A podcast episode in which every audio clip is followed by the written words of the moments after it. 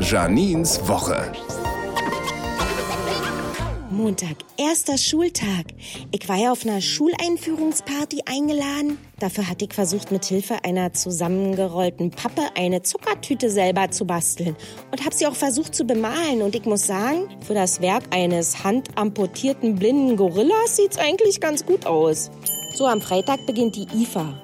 Ist ja alles ganz schön mit der Technik und so. Und die soll uns ja auch weiterhelfen. Aber oft bin ich einfach überfordert. Dann wünsche ich mir dieses Geräusch hier zurück.